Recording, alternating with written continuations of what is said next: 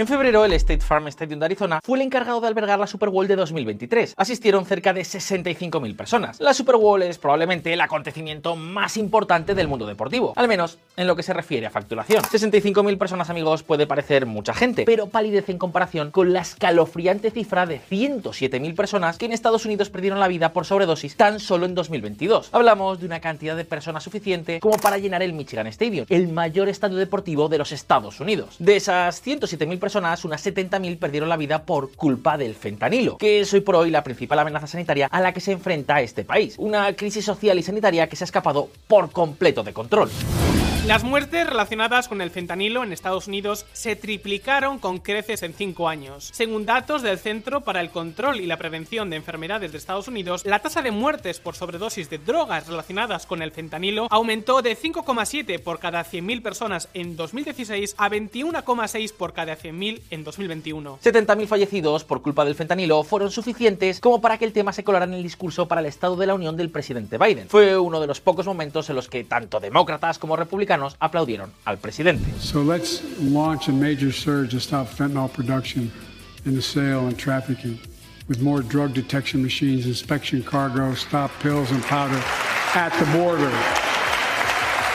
Y esto ha hecho que en VisualPolitik nos hagamos unas cuantas preguntas. ¿Cómo es posible que el fentanilo se haya desmadrado tanto? ¿Quién y cómo lo produce? ¿Cómo está cambiando los patrones de consumo de narcóticos? ¿Hasta dónde puede llegar una crisis que ya muchos califican como la pandemia silenciosa? Pues bien, aguantad hasta el final porque en este vídeo vamos a responder a todas estas preguntas. Este, queridos amigos, es sin duda uno de los vídeos que menos nos hubiera gustado hacer, pero al mismo tiempo uno de los más importantes. Porque si algo tiene que quedar claro es que ni estamos ante ningún juego ni ante algo que seamos capaces de controlar. Cuanto más lejos, mejor. Y sabéis que creo que algunos de los datos que vamos a ver en este vídeo os van a dejar completamente helados. Arranquemos.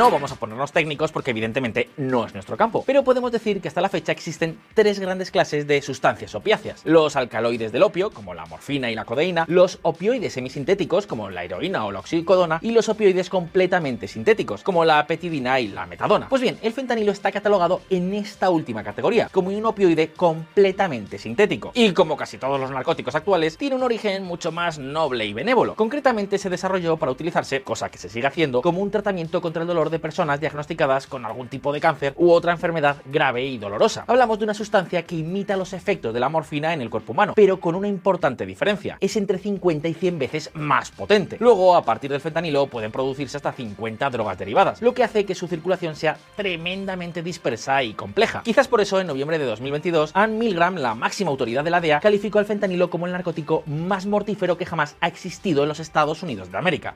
Fijaos.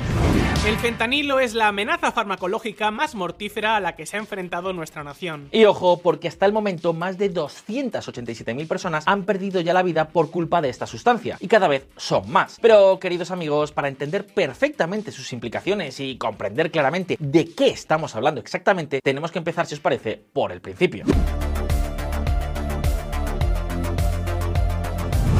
La macabra coincidencia.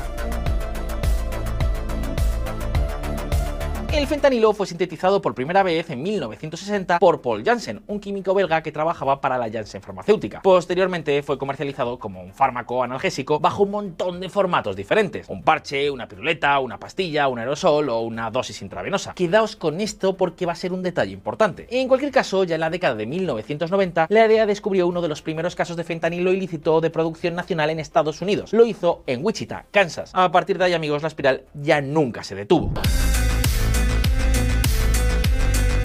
Entre los años 2000 y 2005, las autoridades estadounidenses identificaron y desmantelaron varios laboratorios clandestinos de fentanilo a lo largo y ancho de todo el país, lo que parecía dejar claro que la escala de producción de esta sustancia estaba creciendo exponencialmente. Y de hecho, en ese mismo periodo, las víctimas mortales se duplicaron. Entonces, el fentanilo se comercializaba mezclado con heroína. Pero, ¿quién y dónde se produce? Pues según el gobierno de Estados Unidos, los mayores grupos narcotraficantes de México, la nueva generación de Sinaloa y Jalisco, serían sus grandes responsables. Estos grupos, según denuncian en Washington, obtienen los precursores químicos necesarios para fabricar opioides sintéticos de China. Luego fabrican la sustancia en laboratorios secretos de México y finalmente las introducen de contrabando en los Estados Unidos. Y como veremos en este mismo vídeo, este es probablemente el negocio más fácil de llevar a cabo para estos cárteles. Luego, Estados Unidos también está culpando a China de hacer la vista gorda. Según algunos analistas, en Pekín incluso podrían estar cómodos con esta situación. Podría ser su particular baza negociadora. Pero eso ni siquiera es todo. Por si fuera poco, a comienzos del nuevo siglo, las farmacéuticas comenzaron a promocionar la prescripción de tratamientos con fentanilo y otros opiáceos utilizando campañas de marketing masivas, campañas que además se dirigían especialmente a los sectores de bajos recursos. Y lo cierto es que no hubo mucho control sobre este tema, pese a que esta sustancia era y es terriblemente adictiva.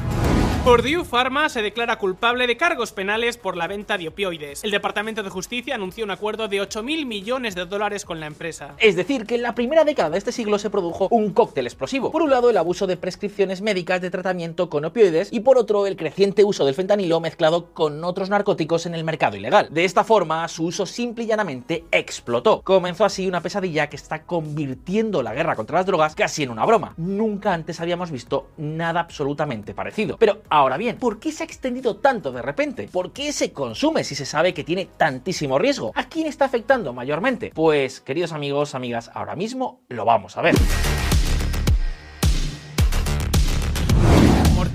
Low cost. Esta crisis se ha hecho tan grande que desde hace ya 5 años se ha convertido en la principal responsable de que esté cayendo la esperanza media de vida en Estados Unidos. Sí, sí, lo habéis escuchado bien. Esta noticia es de 2017. La esperanza de vida promedio en Estados Unidos cae en medio de la crisis de los opiáceos. Por supuesto, desde entonces las cosas han puesto peor, mucho peor. Al fentanilo se le sumó la pandemia. El resultado, pues fijaos en este gráfico. En él podéis ver cómo ha evolucionado la esperanza media de vida desde el año 2015. Como veis, en todos los casos, la esperanza de vida se redujo con la pandemia. Pero Estados Unidos es el único país donde la esperanza de vida cae antes de la pandemia y vuelve a caer en 2021. Esto es el resultado del fentanilo. De locos. Según los datos oficiales en los Estados Unidos, las víctimas por sobredosis no han dejado de crecer en más de 20 años. Pero el fentanilo, el fentanilo ha supuesto un enorme punto de inflexión. Que casi el 70% de todas las víctimas mortales sean por fentanilo, ¿qué queréis que os diga? Es algo que nos deja bien claro cómo este narcótico lo ha cambiado todo. Se ha convertido en un auténtico tsunami, especialmente para la gente más joven. ¿Queréis un dato demoledor? Pues fijaos, el fentanilo está detrás del 80% de los fallecidos con entre 15 y 24 años. Es decir, que esta sustancia es el mayor asesino de los jóvenes norteamericanos. Y no tan jóvenes, porque las sobredosis se han convertido ya en la principal causa de muerte para todos los estadounidenses menores de 45 años. Fijaos. Y eso que todavía no se consume tanto como podríamos esperar, porque no, el fentanilo sigue sin ser, afortunadamente, un narcótico mayoritario. El problema es que su registro de víctimas no es equiparable al de ninguna otra sustancia. Por ejemplo, en los informes de testeo de narcóticos, pese a que el fentanilo supone el 70% de todos los fallecidos por sobredosis, solo aparece en poco más del 13% de los test que dan positivos. ¿Os imagináis lo que podría llegar a ocurrir si su consumo se extendiera? E insistimos, no lo dudéis ni un segundo cuanto más lejos, mejor. El fentanilo, amigos, ha matado a cinco veces más estadounidenses que toda la guerra de Vietnam. Y lejos de mejorar, la situación cada vez es peor. Pero llegados hasta aquí, seguro seguro que hay una pregunta que os estáis haciendo. ¿Cómo demonios puede esta sustancia estar extendiéndose tanto y creando semejante tsunami en los Estados Unidos? Pues amigos, principalmente por tres factores. Primero, porque esta sustancia es tan potente que los grupos criminales pueden utilizar un kilogramo de ella para producir aproximadamente un millón de pastillas falsificadas que luego pueden hacer pasar por otro tipo de sustancias alucinógenas con mejor reputación. O también incluso se distribuye mezclada con oxicodona, un analgésico que se vende sin receta médica. El aumento del consumo de fentanilo refleja la potencia de esta sustancia y sus bajos costes de producción. Los traficantes tienen grandes incentivos para mezclar fentanilo con heroína y otros narcóticos callejeros. Producir dosis precisas de fentanilo también requiere equipos y conocimientos especializados. Y claro, esto nos lleva directamente al segundo factor. Mientras que una dosis letal de otras sustancias puede requerir más de 20 miligramos de producto, en el caso del fentanilo la dosis letal es de apenas 2 o 3 miligramos, 2 o 3 pastillas falsificadas. Y para colmo, y esta es la tercera razón que explica esta enorme crisis, es que esta sustancia es tremendamente barata. Fijaos, por ejemplo, en los precios estimados por varios profesores de distintas universidades en el marco de una investigación conjunta que fue publicada en la Biblioteca Nacional de Medicina de Estados Unidos en 2020. Como veis, en la distribución a pequeños consumidores, si tenemos en cuenta que se necesita menos cantidad de producto por su gigantesca potencia, en términos relativos hablamos de una sustancia muy barata, y eso la hace terrible. Amigos, el coste de una cantidad letal de fentanilo es de menos de 2 centavos de dólar, frente a los más de 7 dólares en el caso de otras peligrosas sustancias. Pues bien, el caso es que estas tres razones explican perfectamente por qué esta sustancia está teniendo efectos tan devastadores y por qué también está afectando y mucho a los más jóvenes. Recapitulando, primero, el fentanilo empieza a estar por todas partes. Segundo, es muy adictivo y la dosis letal es terriblemente baja. Y tercero, es muy barato. Y esto es lo que lo hace particularmente peligroso, hasta el punto de que muchos expertos están hablando ya de una pandemia silenciosa. Una pandemia que puede llegar a extenderse fuera de Estados Unidos y escalar de forma exponencial. Precisamente por ese motivo, la DEA lo ha convertido en su objetivo número uno. Pero ni siquiera siquiera está del todo claro cómo perseguirlo.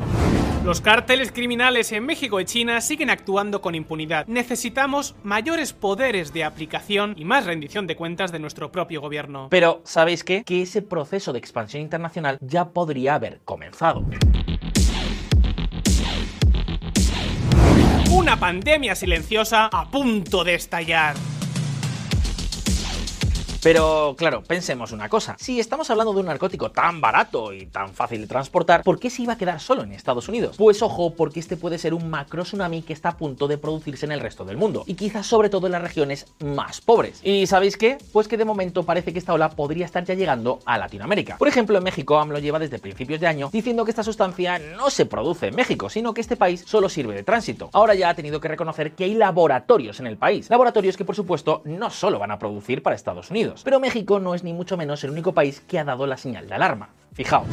Así se vende el fentanilo en Bogotá. Lo estarían combinando con medicamentos para caballos. Y no hablamos solo de América Latina. Debemos mantener el fentanilo fuera de Europa, advierte el ministro de Justicia de Bélgica. Por supuesto, se refiere al fentanilo utilizado en el mercado negro. En Europa, por ahora, las cosas todavía están bajo control. De hecho, las víctimas por sobredosis letales en toda la Unión Europea apenas son poco más del 6% de las registradas en Estados Unidos. Pero amigos, lo cierto es que ya hay algunas noticias inquietantes.